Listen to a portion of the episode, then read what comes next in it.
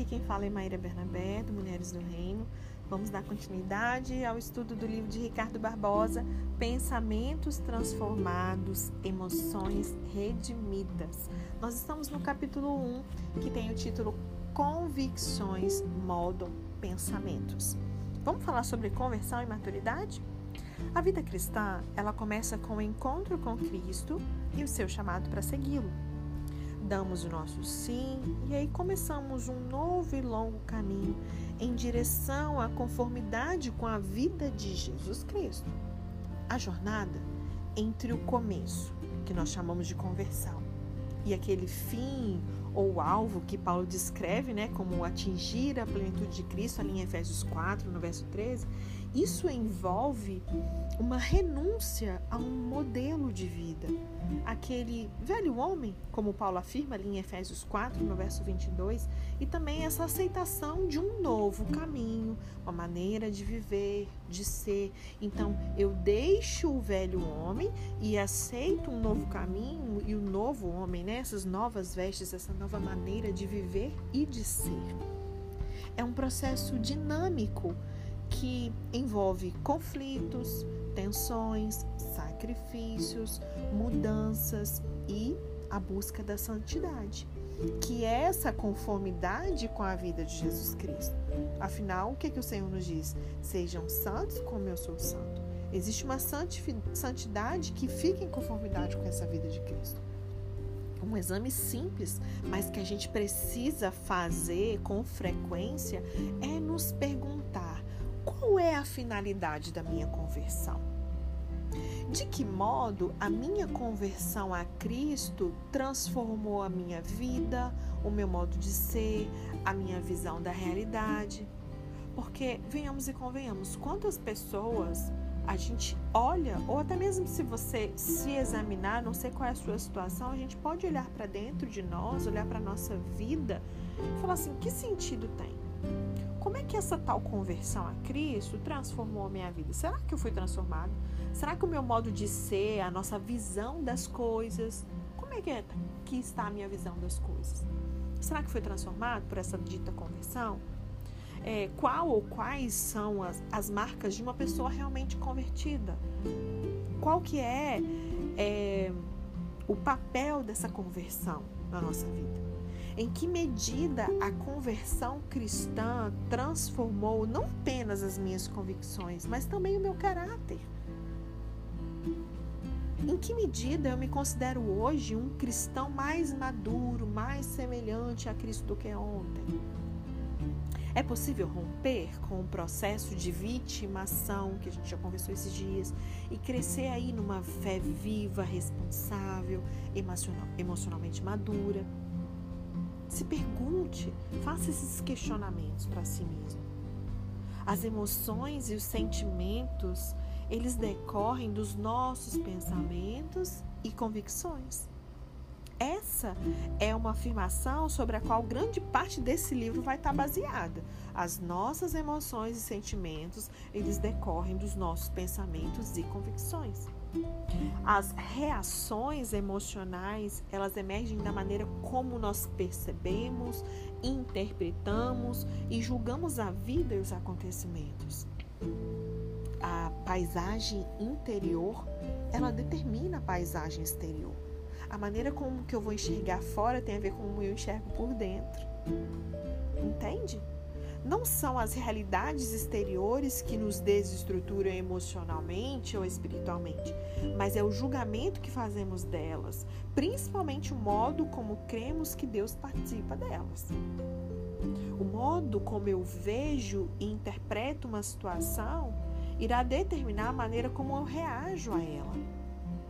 É o mundo interior de cada um que vai definir a forma do mundo exterior do qual nós vivemos. Várias pessoas podem estar diante do mesmo cenário e cada uma delas pode reagir a ele de maneiras diferentes. E por quê? Não é a situação em si que irá definir a maneira como vou agir, mas é a maneira como eu olho, percebo e julgo aquela situação. Todos nós julgamos a partir de referências interiores que definem o modo como nós olhamos, interpretamos e julgamos cada situação. Nós reagimos de maneira diferente ao mesmo diagnóstico médico ou uma demissão no emprego. O que nos leva a reagir de uma maneira diferente não é o diagnóstico em si ou a demissão em si, mas é o modo como os interpretamos e julgamos.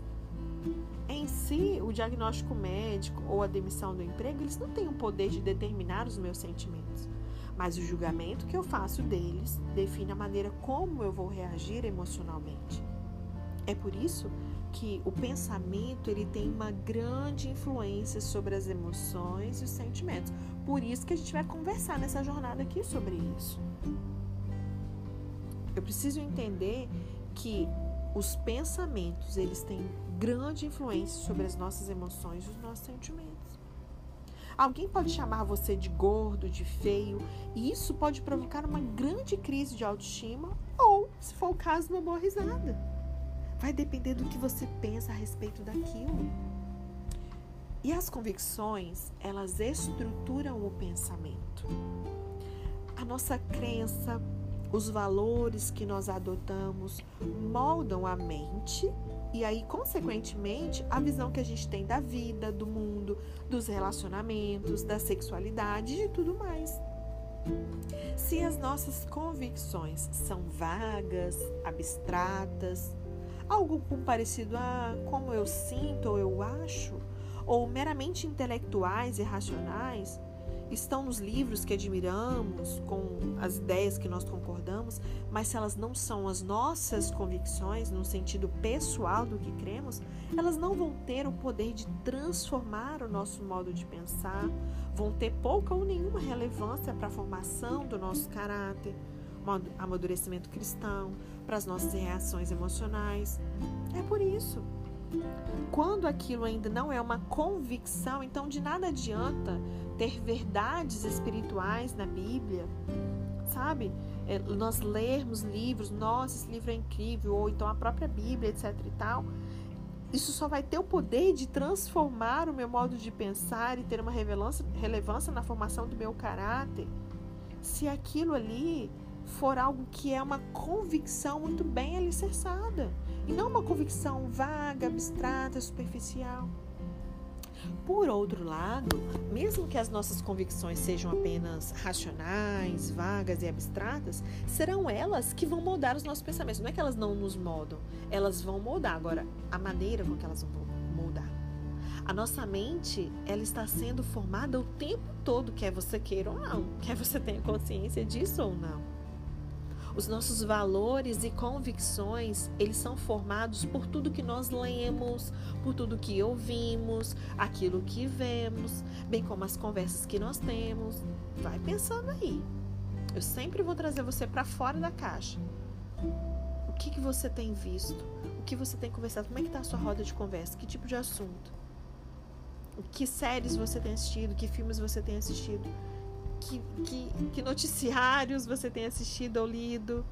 Né? Então, tudo que nós lemos, ouvimos, onde colocamos nossos olhos, nós vemos, tudo isso, as conversas que nós temos, as nossas, os nossos valores e convicções são formados de tudo isso aí junto.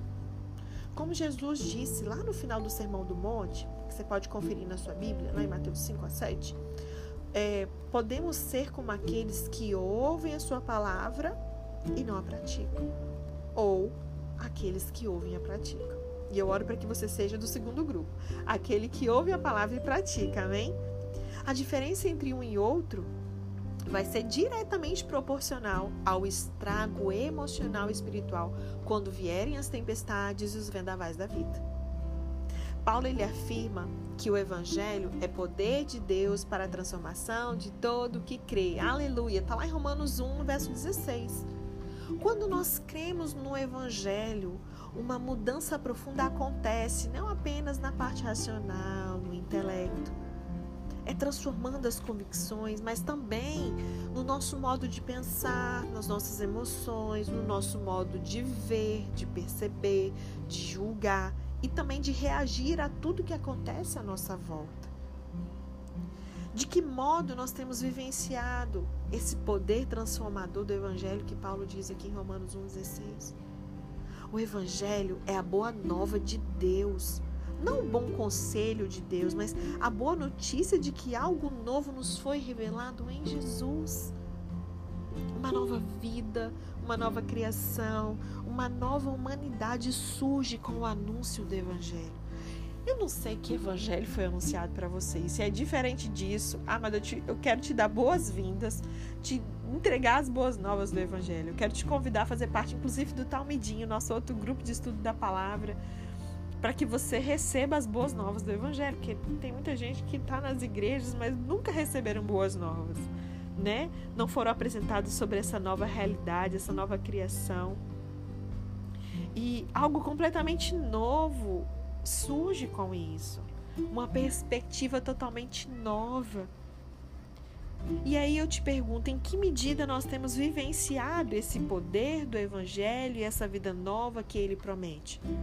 Pense em todas as áreas da sua vida. Talvez você fale, não, Maíra, olha, eu já conheço bastante da palavra, graças a Deus eu tenho conhecido e prosseguindo em conhecer, eu tenho andado na nova realidade depois que eu nasci de novo eu aprendi coisas acerca da obra redentora de Jesus, tal, tal, tal. Mas será que não tem áreas que ainda está em trevas na sua vida? Onde o Espírito de Deus ainda não tem liberdade? Porque onde o Espírito de Deus está, ali é liberdade. Será que na área de finanças ele tem liberdade? Será que na sua área matrimonial ele tem liberdade? Será que na criação de filhos ele tem liberdade? Procure aí que áreas da sua vida ainda estão em trevas para que haja luz que áreas ainda da sua vida ainda não tem sido vivenciado o poder do evangelho e essa vida nova que ele promete. Ou talvez você ao ouvir eu falar tudo isso fala assim: "Cara, eu não nunca fui apresentada a nada disso. Maria, eu não conheço nada disso que você está falando." O que me apresentaram até hoje foi uma vida miserável, sabe? Um fardo muito pesado. Eu tenho que fazer milhares de coisas para ser aceito. Eu nunca me sinto digna, eu sempre me sinto suja, eu não me sinto filha. Eu não sei quem eu sou, eu não sei o que eu tenho, eu não sei o que eu posso. Talvez seja a sua realidade. Talvez você fale, Maria, eu não estou vivenciando é nada de poder do evangelho, de vida nova. A minha vida continua do mesmo jeito, parece até que piorou na carta aos Romanos, do apóstolo Paulo, há uma passagem lá no capítulo 8 que nos ajuda a entender o modo como convicções claras e maduras podem nos ajudar a ter emoções e sentimentos igualmente maduros e aí formar um caráter cristão na maneira como vemos, interpretamos, julgamos a realidade à nossa volta. E aí nessa passagem, ele faz quatro perguntas, né? E eu já falei na introdução, no primeiro dia do nosso estudo, que a gente vai trabalhar, destrinchar tudo isso aqui nesse, nessa jornada juntos, amém? E aí, ele faz essas quatro perguntas retóricas. São perguntas que ele faz e ao mesmo tempo ele responde. Paulo ele tem esse hábito, né? Ele pergunta e ele mesmo responde ali nas suas cartas. E há nelas o testemunho de uma mente transformada pelo poder do evangelho com profundas implicações emocionais, afetivas e éticas. A primeira pergunta está ali no verso 31. Que diremos, pois, à vista dessas coisas? Se Deus é por nós, quem será contra nós? A segunda pergunta: aquele que não poupou o seu próprio filho, antes por todos nós o entregou, porventura não nos dará graciosamente com ele todas as coisas? Verso 32. A terceira pergunta é: quem intentará acusação contra os eleitos de Deus? É Deus quem os justifica, quem os condenará? É Cristo quem morreu ou antes quem ressuscitou, o qual está à direita de Deus e também intercede por nós? Verso 33 e 34. E a quarta pergunta, o verso 34 a 36 diz: Quem nos separará do amor de Cristo? Será tribulação, ou angústia, ou perseguição, ou fome, ou nudez, ou perigo, ou espada? Como está escrito, por amor de ti, somos entregues à morte todo dia. Fomos considerados como ovelhas para o matador. Em todas essas coisas, porém, somos mais que vencedores por meio daquele que nos amou. Porque eu estou bem certo de que nem a morte, nem a vida, nem anjos, nem principados, nem as coisas do presente, nem do porvir, nem os poderes, nem as alturas, nem a profundidade, nem qualquer outra criatura poderá nos separar do amor de Deus que está em Cristo Jesus, o nosso Senhor. Versos 38 e 39 de Romanos 8. Essas perguntas retóricas de Paulo, elas descrevem uma estrutura mental que reestrutura as emoções e os sentimentos. A gente vai considerar cada uma delas e analisar como o poder do Evangelho nos ajuda a reestruturar as nossas emoções e os nossos sentimentos e a nos conduzir nessa jornada em direção à plenitude de Cristo. Amém? Que você gere muita expectativa em Deus. Não ouça os áudios de maneira aleatória, sabe? Assim, seja intencional nesse período que você para para poder. Para entre aspas, né? Porque muitas de nós é, ouvimos os estudos em meio a tantos afazeres, né? Mas eu digo num sentido de intencionalidade, sabe? Ore ao Senhor para que, de fato, como a gente estava vendo aqui, né, na, na, na, parábola ali, que seja realmente uma semente que caia num, num terreno onde ninguém vai roubar, essa semente não vai morrer e que vai dar fruto e um fruto que permaneça, que haja transformação, que os seus pensamentos sejam transformados ao se expor a essa, a essa unção disponível no período dessa jornada de estudo de pensamentos transformados, emoções redimidas. E eu tenho certeza que ao ter essa intencionalidade, gerando essa expectativa em Deus, ele vai te surpreender muito, como ele já tem feito nos nossos outros estudos. Amém? Então, assim a gente finaliza o primeiro capítulo. Convicções moldam pensamentos. Então, você já vai é, ruminando, meditando tudo isso, recapitulando tudo que nós estudamos até aqui Quais são as convicções que eu tenho? Será que eu tenho convicções? Né? É, tudo isso vai moldar os meus pensamentos, isso vai ditar a maneira como eu vejo as coisas, como eu reajo a tudo isso. Enfim, amanhã a gente vai iniciar o capítulo 2, né? A primeira parte ali, o versículo 31, a parte B de Romanos 8, verso 31, que diz: Se Deus é por nós, quem será contra nós? A gente vai conversar sobre essa primeira pergunta. E o capítulo 2 fala sobre medo e insegurança, tá bom? Gera expectativas em Deus e a gente se encontra amanhã. Deus te abençoe.